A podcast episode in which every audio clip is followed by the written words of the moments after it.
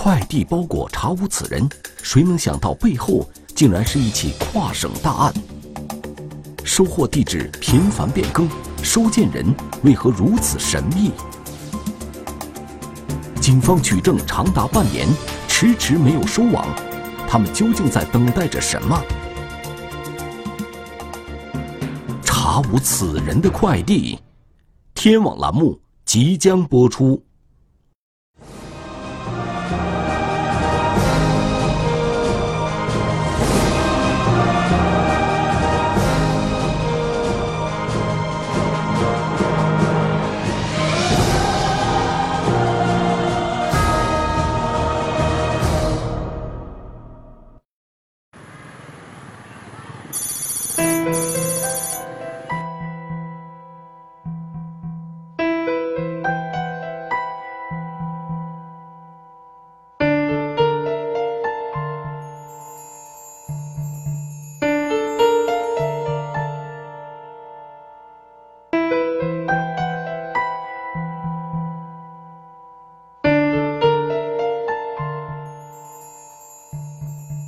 收件人是一个是个女子，租住在麻城某一个小区。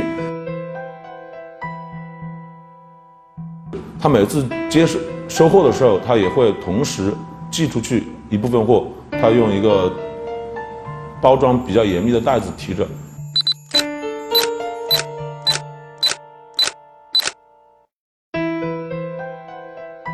从来都不签名，所以每次的物流单上面都没有这名收货女子的签个人签名。每回她收货的都是一个大包，包了四四方方、整整齐齐，然后快递的包裹上面都用黑色塑料布包裹了很多层，看样子应该不是很重，就是一只手都可以，基本上都可以抱起来了。行色匆匆，收完件。立马就返回自己的小区里面，很快的消失。湖北省麻城市公安局的民警对这名女子的暗中侦查已经有半年之久。这名女子每次收发快递的过程都是民警重点取证的内容。那么，警方为何如此关注一名收发快递的女子，不惜对其进行长达半年的取证？这究竟是一起怎样的案件？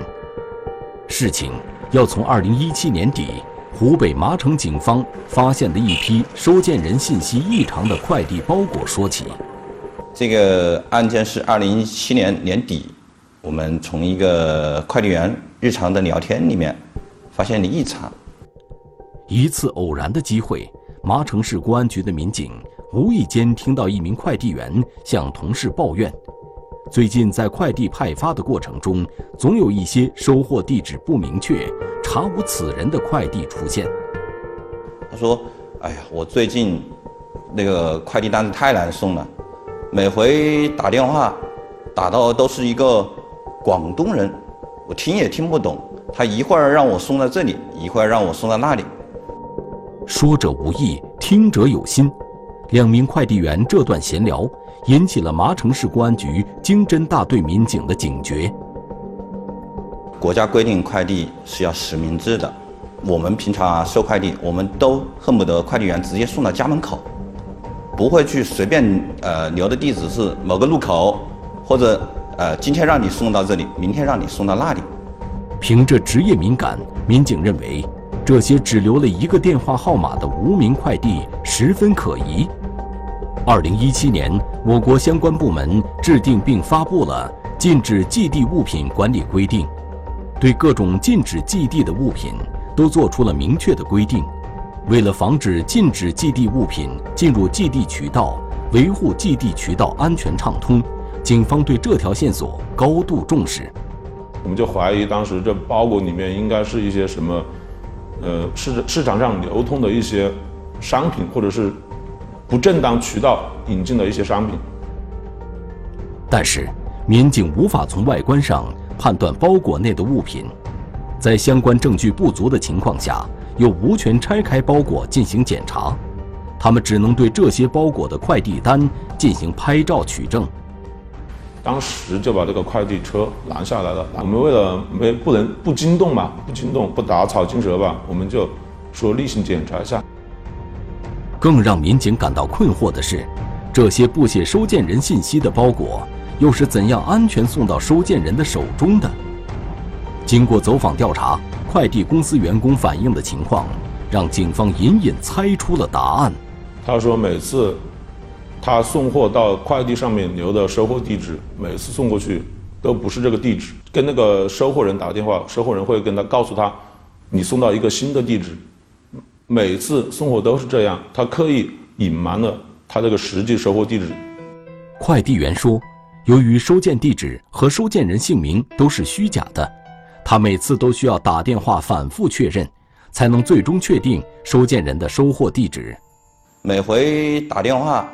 打到都是一个广东人，我听也听不懂。他一会儿让我送到这里，一会儿让我送到那里。接电话的是一名广东口音的男子，但收货的却是一名湖北口音的女子。从来都不签名。呃，他也问过那个女子：“你为什么不签名字？不签名字，你不能证明这个货物你收到的。”那个女子反映说：“这个他不识字，他也不会写字。”所以每次的物流单上面都没有这名收货女子的签个人签名。寄件人如此大费周折，他收取的快递里面究竟是什么？民警对这名经常收取可疑快递的女子展开了侦查。女子进入我们视线之后啊，我们就对她的生活轨迹进行了排查，她是做什么的？生活习惯是什么呀？我们进行了一定的调查。女子居住在麻城某高档小区里，平日赋闲在家。她是应该是跟随她的现在现任丈夫到麻城来居住的。她平时也没有什么工作，家里有小孩子，她丈夫在外面打工，经济条件还可以。家里的除了每天定时收发一些快递以外，剩下的时间就是各种消遣娱乐。她早上起来，然后去做一些。搞一些锻炼啊之类，当然，然后中午跟朋友一起吃个饭，然后下午基本上都是到健身房啊、美容院之类这些高档的场所去消费。从我们对他生活的观察，他这个人素质，哎，文化程度应该不会不会写字，这是不可能的。他是肯定是有意的，不想留名字，不想在外面留字，在回避着什么。据周边的邻居反映，这名女子自称陈小红，可经过查询，民警发现这个名字并不是女子的真实姓名。我们在公安网上面对应查询，都查不到此人，包括他的停车位，他留的身份信息，我们也查不到这个人，这个人的身份成谜。神秘收件人现身，却从未透露真实姓名。电话操控的上线究竟身在何处？奔袭千里的抓捕，为何困难重重？查无此人的快递，天网栏目正在播出。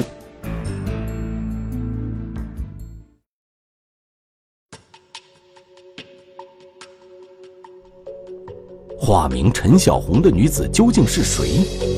她每天收发的快递里面到底藏着什么东西？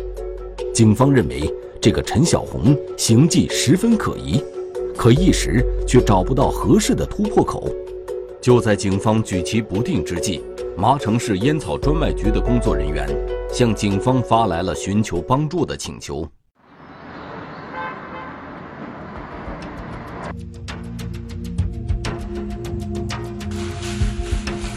在这间仓库里堆满了快递包裹，仓库的负责人告诉民警，这些包裹都是查扣的快递，里面都是高档香烟，但是却没有一条是真的。以前以前我们在市场上查的假烟，都不知道是快递过来的，以为是经营户自己这个消经营户自己到外面放过来的。后面后来呢，有一些消费者消费者主报就是。麻城假烟多半都是通过快递寄回的。根据《烟草专卖法》二十三条规定，邮寄卷烟以及雪茄烟每件不得超过两条，以两条为限。可是总有一些人心存侥幸，企图通过瞒天过海的方式超规超量寄递烟草制品。更为可怕的是，这些烟草制品往往是假冒伪劣产品，质量和安全性都没有任何保障。每天哈，有的时候超过三十多条、二十多条，少的有也有几条，大概每个月下来大概两百多条、三百多条都有。民警通过对这些查扣快递的筛查，发现这其中便有陈小红的快递。在对其留在快递单据上的信息进行碰撞比对后，警方终于确定了陈小红的真实身份：犯罪嫌疑人沈某，四十一岁，湖北省某市人。掌握了沈某的真实信息，民警顺藤摸瓜，打开了这名女子的微信朋友圈。沈某在朋友圈里发布的状态都是各种高档香烟的贩卖广告。沈某对外宣称他是烟草局的内部职工，有特殊渠道买到没有交税的高档香烟，然后你要什么品种，他有什么品种，然后价格比市面上低很多。对于这样的说法，烟草专卖局的同志也做出了回复：持有烟草零售许可证的，我们才对他进行进行供货；没有零售许可证的，我们一律去不供货了。我们烟草的工作人员去买烟的话，我们也一律全部按零售价进行购买，没有说没有什么说什么内部价呀，呃，什么特殊价，根本没有这这回说法。沈某在朋友圈的假烟生意越做越大，他的假烟不仅在本地销售，还销售到了其他省份地区。他这个快递发往全国各地都有，内蒙、上海、重庆、四川那边，主要是四川那边居多。和他收件一样，沈某在他寄件的时候，除了一个能打通的电话号码，他也从不留发件人信息。一旦包裹在外地被查获，他便立即放弃这批货物，重新补发。每天都有，呃，上十起的快递来来回回，都是那种上千，呃，一千元以上的香烟。烟卷作为国家税收的最重要的来源之一，长期以来在我国一直实行计划生产、专卖管理的制度。沈某等人在网上疯狂贩卖假烟，给国家税收造成的损失难以估量。麻城市公安局经侦大队迅速成立专案组，决心以沈某为突破口，打掉这个通过网络贩卖假烟的犯罪团伙。可是，经过半年的缜密侦查，专案组手中掌握的依然只有犯罪嫌疑人沈某的犯罪证据，整个贩卖链条一直隐藏得很深。那就是说，我们如果把沈某先抓了以后，可能引起上线的警觉，导致整个案件的话不完善。就是说，上线有可能呃引起警觉以后的话呢脱逃了。但是百密终有一疏，这伙人虽然没有在快递上留下自己的真实身份，可是留在快递单据上的那个手机号码，还是让他们露出了马脚。一名快递员经常因为找不到收件人而拨打这个电话，他的回忆对警方而言十分重要。他说，每回他打电话，呃，通知收件人来领件的时候，都是一个广东口音的男子，告诉他应该去某个某个地方某个位置送件，然后实际收货人呢是一名女子，就是我们之前提到的沈某。我们怀疑是不是广东男子遥控指挥实际收件人进行收件。如此说来，这个广东口音的男子很有可能就是给沈某提供假烟货源的上线。我们对那个收件人、收件人的联系方式，哎，进行了摸排，发现他这边留的电话是甘肃，这个甘肃人活动轨迹基本上没有在广东活动过。而且，甘肃属于北方，北方呢是不会去讲广东话的。民警推断，这个甘肃手机号码可能是被人盗用了。那么，这个使用甘肃手机号码的广东人究竟是谁呢？当时那个机主登记的是甘肃人，但是那个快递又是从广东寄出的，我们当时就，呃，从决定从快递发往的源头查起。由于这些假烟快递都是从广东汕头发出的，为了尽快确定沈某上线的身份，麻城警方立即赶往汕头展开调查。在当地警方的协助下，案件有了新的进展。发件人的手机号码查到了一张银行卡，银行卡。呃，实际实际登记的是一个是一名叫廖某的男子。廖某为广东籍男子。廖某三十岁，广东省汕头市潮阳区人。虽然银行卡登记信息留的是廖某的身份，但是民警担心这个身份会不会和甘肃的手机号码一样，也是被人冒用的呢？我们也怀疑过廖某的身份是不是像那种持呃手机。呃，机主的身份一样被人冒用，我们就到汕头当地，呃，快递公司去了解情况。和在麻城当地走访不同，办案民警在汕头人生地不熟，走访工作开展的十分艰难。有的快递员他不愿意配合，但是我们就是说找了很多快递员吧，这个工作也很复杂，因为他们毕竟都当当地人，我们都是外地人，他们觉得我们找他们肯定是有什么事，他们不配合。异地办案，专案组对于可能遇到的困难是有心理准备的。在当地警方的协助下，通过不断的做工作，办案民警终于从一名快递员那里得到了他们想要的线索。他具体的地址，他快递员不愿意跟我们透露，他只说了他应该是三十岁出头，瘦高个儿，头发很短，小眼睛，黑皮肤，大概他也把我们。把他的那个体貌特征、外貌特征跟我们描述了一遍，我们心里就有底了。这名快递员对民警提供的廖某户籍照片进行了辨认，确定收发快递的那个男人正是廖某。可就在民警准备抓捕犯罪嫌疑人廖某的时候，却发现抓捕条件并不理想。嫌疑人所居住的呃村落，呃进入单一。然后抓捕条件比较恶劣，我们也怕嫌疑人抓捕第一次抓捕没有成功之后，嫌疑人逃脱，无法印证其向我们麻城基下线销售假烟的事实。民警清楚，如果抓捕廖某的行动失败，那么很有可能会导致整个案件的失败。要把方案做到最细极致，因为。这不能有丝毫损失，毕竟我们前期做了这么多工作。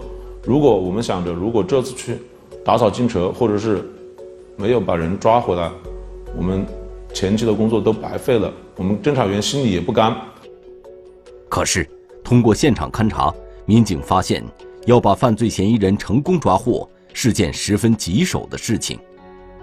制定方案，首先，我们当时想用传统方法进行蹲守。等他出来，等嫌疑人出来，离开自己的居住地。还有一种提出的另一种方案，就是说直接去上门抓捕。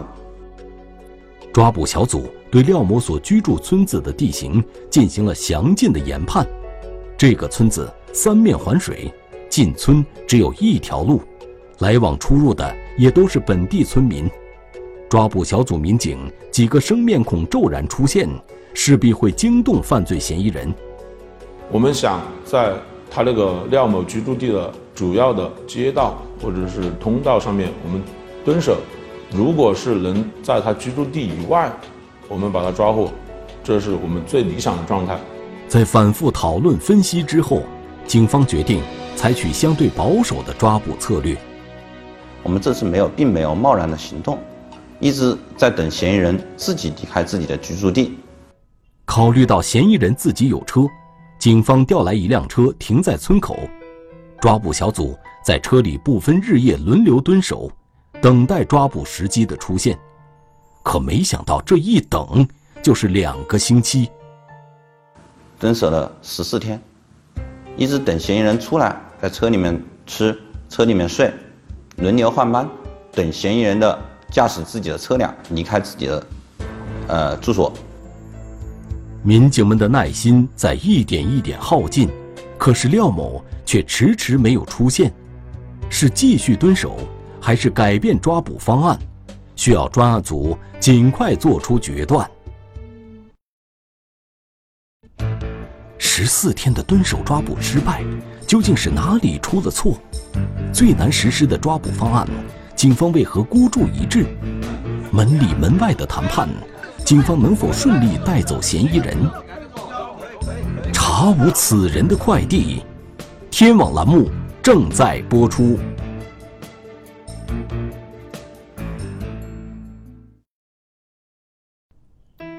民警在村子外蹲守了十四天，却依然不见廖某走出村子。抓捕小组一度怀疑，是不是在蹲守的过程中，有民警被廖某发现，引起了对方的警觉。在我们蹲守的过程中，我们发现，呃，麻城下线仍然在收货。我们当时就排除了我们自己被发现的可能，就觉得嫌疑人应该还在。自己的住所里面向外射出假烟。犯罪嫌疑人廖某十分谨慎，在这两周的时间里，廖某一直住在村子里，并不轻易外出。眼看时间已经到了五月底，看着日历，民警突然发现了一个绝佳的抓捕时机。他家里有两个孩子，应该在附近上学。我们觉得六一那天，他孩子学校肯定要搞那种文艺活动。文艺活动必须要家长参加，如果六一那天他再不出来，那就说不过去了。可是到了六一儿童节那天，蹲守的民警却发现，廖某的两个孩子如期而至，可是陪同的那个家长却不是廖某。我们这个目标人非常警觉，他一直都没有出来。连六月一号孩子搞活动那一天，学校搞活动那天也是他的母亲出来带两个孩子过去搞活动的。目标人还一直在家里没有出来。